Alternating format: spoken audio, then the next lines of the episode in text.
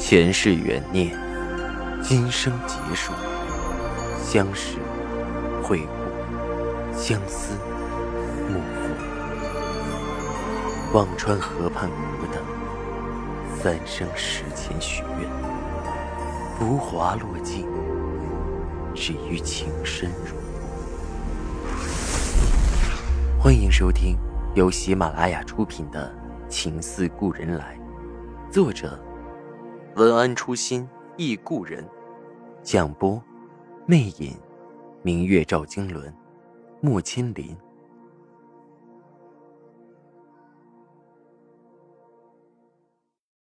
第九十二集。如今赵石南将家业拓了十倍不止，一个扬州城，半城赵家业。赵老太太虽有荣华富贵顶峰的舒畅。却也更为提心吊胆。赵石南没个后人，如果有个万一，辛辛苦苦积下的家业就要拱手相让。想到这里，赵老太太头皮都麻。难道苦心孤诣，最后要拱手让给子婉那个贱种，还是其他支系巴掌搭不上的人？不行，绝对不可以！赵老太太此刻意识到，子嗣是赵家的当务之急。他请了扬州城所有有名望的郎中，给杜恒轮流把脉，最后听着保和堂的郎中说的最是有理：肾阳不足，气血两虚，宫寒脉滞，开了些当归、益母之类的药煎服。厨房也更加用心，给杜恒多了滋补调养的食材。杜恒心里沉甸甸的，老太太的关心对他而言是无形的压力。每餐饭并不是自己爱吃的，却只是对气滞宫寒有益的，且餐餐如此，他吃的只反胃，而药更是一服接着一服，喝得从无间隙。一个月过去，杜恒闻着中药的味道，胃里就直泛酸水儿，但还是要硬着头皮喝下去。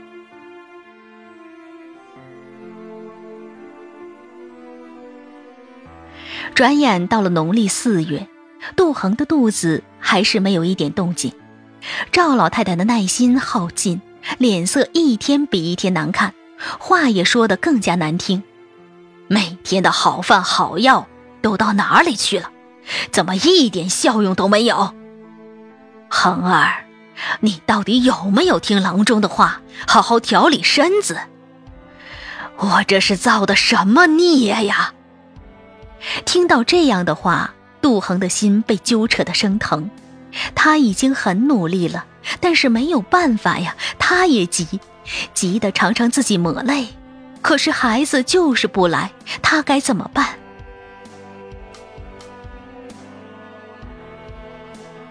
到了四月底，杜恒还是没有喜脉。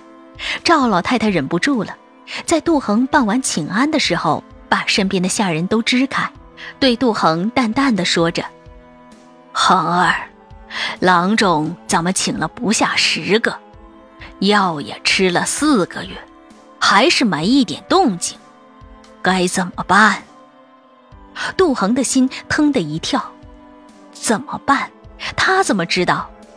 他有些无助的看着赵老太太：“您的意思？”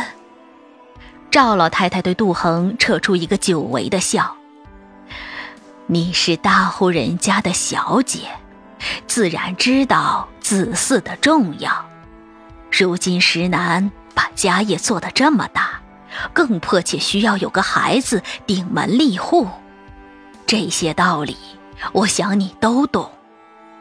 杜恒点点头，赵老太太的神情让他隐隐有丝不好的预感。我明白。既然明白。我也不绕圈子了，在你身上，咱们也已经想尽了办法。你嫁过来马上一年了，时间不等人。若是还不行，我的意思是给石南纳个妾。赵老太太的声音很平稳，这话像一颗炸弹在杜恒的头上轰炸开来，顿时脸上、唇上都没了血色。纳妾，他从来没有想过。他虽然出身也不算低，但父母恩爱，父亲除了母亲外，并无其他妾室，所以纳妾在他脑子里并无概念。而且从前他便和赵世南说过不纳妾，虽然赵世南是句玩笑，可杜恒却当了真。你不愿意？老太太的眉头皱了起来。大户人家谁没几房姨太太？我向你保证，今后不管你有没有所出，大少奶奶的位置永远是你的。老太太知道，要想说服赵世南纳妾，杜恒恐怕是第一个要攻下的，否则赵世南一门心思围着杜恒转，纳妾的事只怕艰难。那个以后还指不定是多久。我，杜恒的眼圈红了，心乱如麻。这个消息太突然了，他一时反应不过来。你是石南的正妻。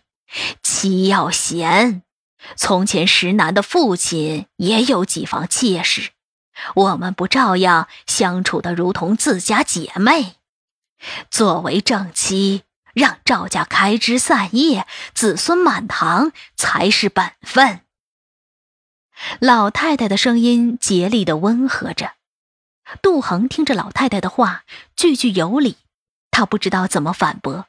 只是使劲儿咬着嘴唇，眼泪才能不落下来。半晌，他舒缓了口气，抬眸看着老太太：“如果石南愿意，我不会反对。赵石南是他唯一的希望。”赵老太太看着杜恒的眼睛，心里又是一阵战栗。这双眼睛好像有魔力，别说男人，女人看了也觉得我见犹怜。本想让他低下头，还是忍住了，顿了顿，说道：“石南，我自会和他去说，你这里说得通就好。”说完，赵老太太也不想同杜恒再浪费心思，抬手让他回去。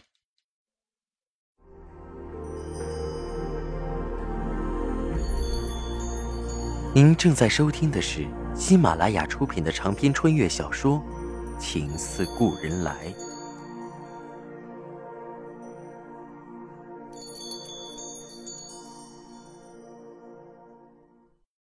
杜恒踉踉跄跄，不知怎么回的屋子，进门倒在床上，眼泪像断了线的珠子，怎么也停不了。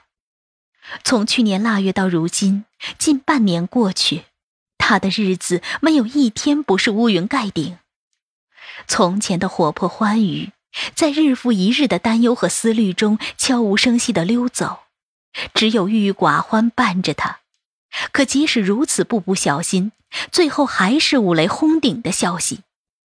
纳妾，杜恒上过新式女校，那里老师讲的，现在实行文明婚，是一夫一妻的。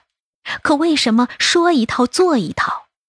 现实中，有钱人依然是三妻四妾。只是换了文明的说法，叫姨太太。一想到有另一个甚至几个女人同他分享赵石南，他的心就狠狠揪成了一块儿。不要啊！赵石南又过了两天才从南京回来，满是疲惫走了进来，只看到杜恒一身青蓝的衣裙，有气无力地靠在床上，眼睛红肿，脸色蜡黄。几天不见，不像十七岁的女孩，倒像三十多岁的妇人。赵世南有些心疼，最近几个月忙得颠三不着四的，确实没时间关心杜恒。走上前，轻轻唤了一声：“恒儿。”杜恒正在发愣，眼前出现了一身青衫的赵石南，顿时所有的委屈、所有的苦楚都翻江倒海的涌了上来。却只凝成了“石南”两个字，含在嗓子里，伴着眼泪滚落。赵石南把杜恒紧紧搂着，只想把他画在自己怀里。这个女人让他怎么办？总是为他担不完的心。杜恒在赵世南的怀里，直哭得上气不接下气，赵世南的心也跟着哭声抽疼着。过了许久。杜恒渐渐缓和了些，边擦着眼泪边问道：“刚从南京回来吧？累了吧？”“不累。”赵世南在南京开了两处专卖程月锦的店面，雇了掌柜的在那里照应。刚安顿好，便赶了回来。赵世南用手擦着杜恒脸上的泪珠，柔声问着：“怎么了？”“没事。”杜恒看向一旁，掩饰着：“许是药喝多了，胃里难受，心也跟着难受起来。”赵石南略微思索了一下：“那就把药停了吧，这么喝下去，好人也病了。”杜恒没有吭声。帮赵世南把衣服换了，倒好茶递来，随口问着生意上的事。赵世南提到生意，便是春风满面。如今不止半城扬州业，只怕不久的将来，半个江苏，甚至半个中国，都要有赵家的生意了。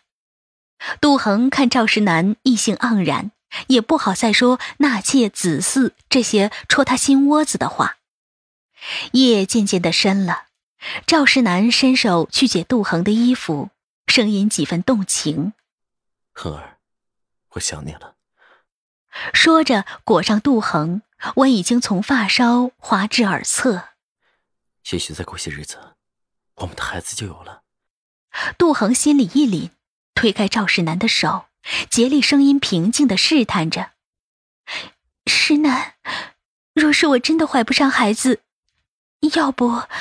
你也纳房姨太太，开枝散叶。杜恒的声音越往后越低了下去，最后四个字几乎颤抖着说出。赵石南一愣，杜恒的提议让他很意外。他对于纳妾倒是无所谓，只是这话从杜恒的嘴里说出来，听着竟有些别扭，不禁蹙紧了眉头。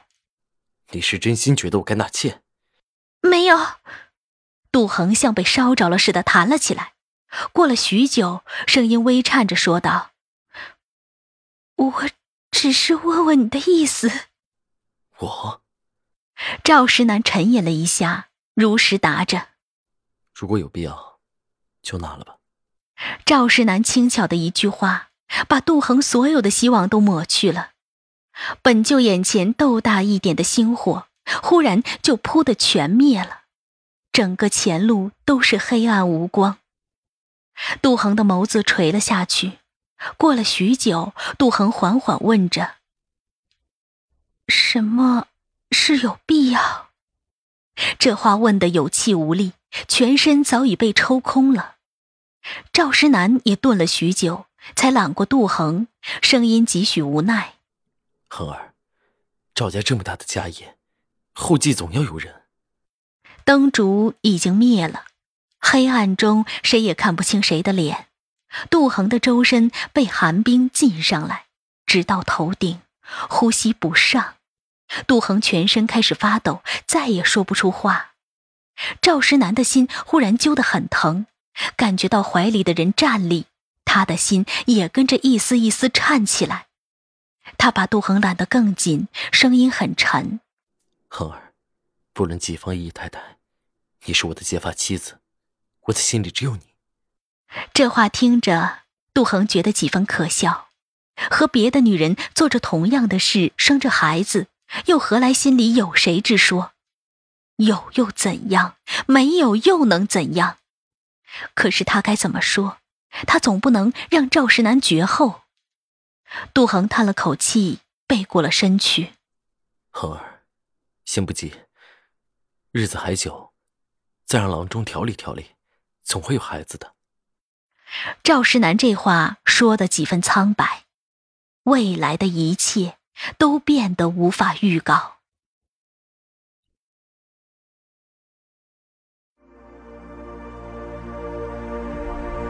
听众朋友，您刚刚收听到的是喜马拉雅出品的长篇穿越小说《情似故人来》，作者。文安初心忆故人，播讲：魅影，明月照经纶，莫千林。